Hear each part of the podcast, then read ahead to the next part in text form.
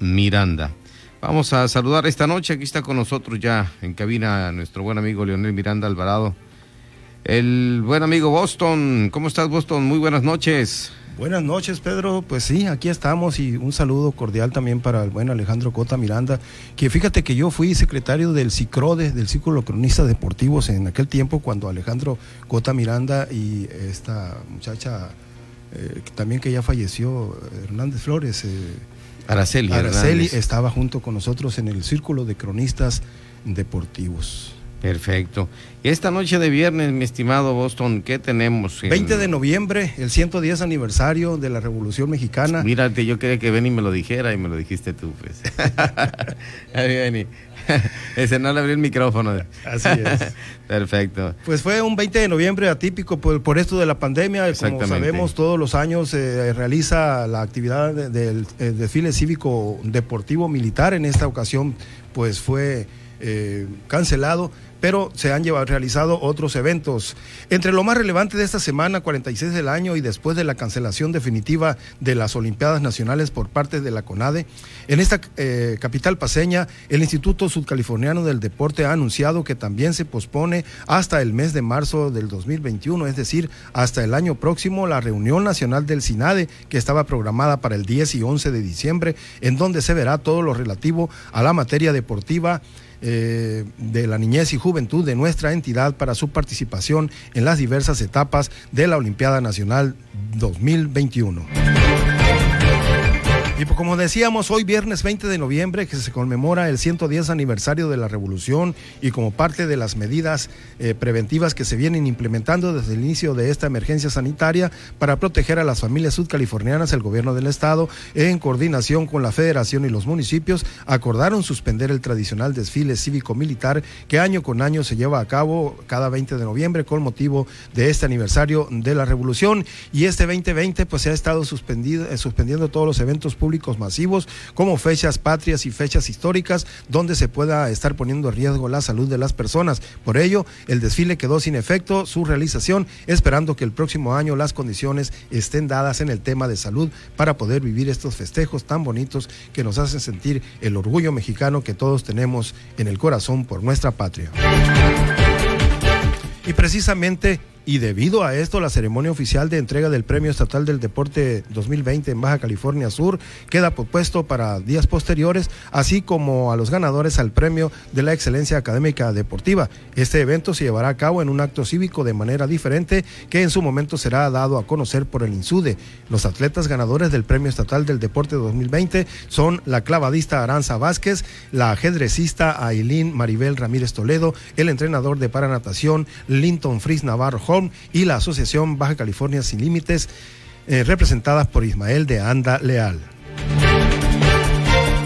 Y precisamente en lo que respecta al Premio Nacional del Deporte, los galardonados este año eh, fueron allá en la Ciudad de México en el deporte no profesional, los clavadistas Juan Celaya y Yael Castillo, la ciclista Jessica Salazar, así como los integrantes, las integrantes de la Selección Nacional Femenil de Softball, además del atleta paralímpico Juan Diego García de Taekwondo. En el deporte profesional, la distinción recayó con la tenista Renata Zarazúa, quien llegó a la segunda ronda del Abierto de Francia en este año, situación que no se daba hace 20 años. Fernando el Toro Valenzuela se hizo merecedor al galardón por trayectoria con el legado que dejó en las grandes ligas del béisbol en un momento de alegría, aquella coronación de sus Dodgers de Los Ángeles después de 32 años y lo, con lo que ganó la serie de 1981, mientras que en la categoría de entrenadores, Stefan Marinov de clavados y Salvador González en voleibol de playa fueron los designados en tanto como árbitro y juez Lucila Venegas en fútbol.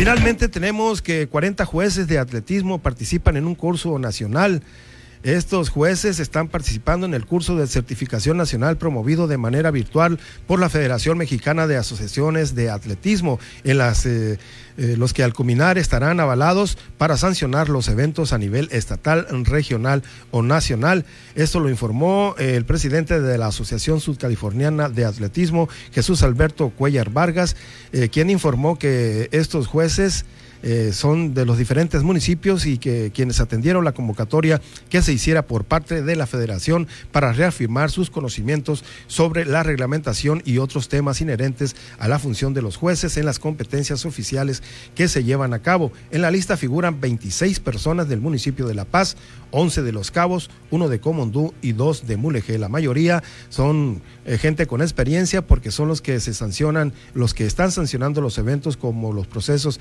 selectivos desde la etapa municipal y estatal en lo que antes era la Olimpiada Nacional y a partir de este año se denominan nacionales CONADES. Pues así las cosas, mi Pedro, en lo que es la información deportiva, en lo más relevante que ha sucedido en este, en este, en esta semana y que hoy está concluyendo en este viernes 20 de noviembre. Así es, muchas gracias. Mesa de análisis. De frente en Baja California Sur, con Pedro Mazón.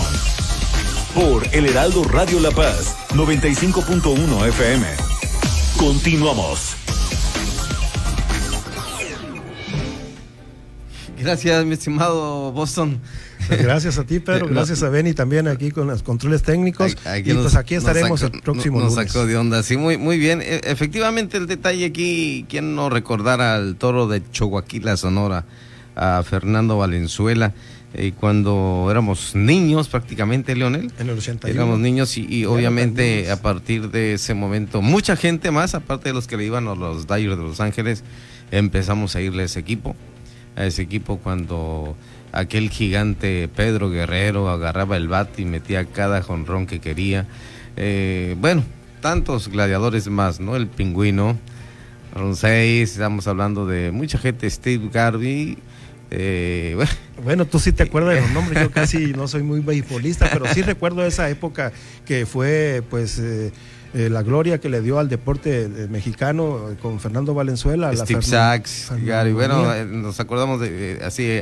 Era un equipazo. Equipazo. Y llegaron a ganar la Serie Mundial, que hoy, este de 2020, en este año. Lo logran nuevamente. Volvieron a ganar de nuevo. Muy bien, muy bien. Pues muchas gracias, mi estimado Leonel Miranda Alvarado, el Boston, que hoy también pues llega y escucha el tema que está muy de moda y que por allá muchos deportistas le gustaba Recuerdo en ese entonces también el uso de la cannabis, de muchos jóvenes que, que le aportaban que decían que tenían mucha mayor energía para poder hacer sus disciplinas deportivas. Pero en fin, ya será tema de análisis más adelante porque a partir de ya iniciamos con esto que es el uso eh, permitido de la marihuana.